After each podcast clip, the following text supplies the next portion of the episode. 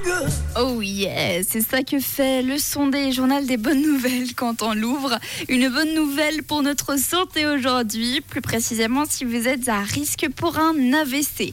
Une société française est en train en ce moment de développer un traitement qui pourrait réduire de moitié le taux de mortalité que causent les attaques cérébrales. Alors pour les personnes qui auraient séché les cours de sciences à l'école, un AVC est causé par un caillot dans le sang qui va venir boucher une des artères du cerveau, l'empêchant donc de fonctionner comme il faut. Ce traitement miracle devrait être pris dès l'apparition des premiers symptômes et aurait pour but de fluidifier le, son, le sang pour faciliter l'évacuation du caillot justement.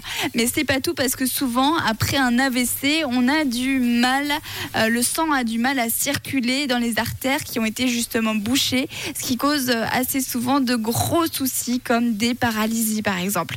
Eh bien avec ce nouveau médicament, ce problème-ci devrait également être réglé. Il faut bien sûr faire des essais cliniques avant de pouvoir le commercialiser, mais les chercheurs sont très optimistes et ça, c'est une bonne nouvelle.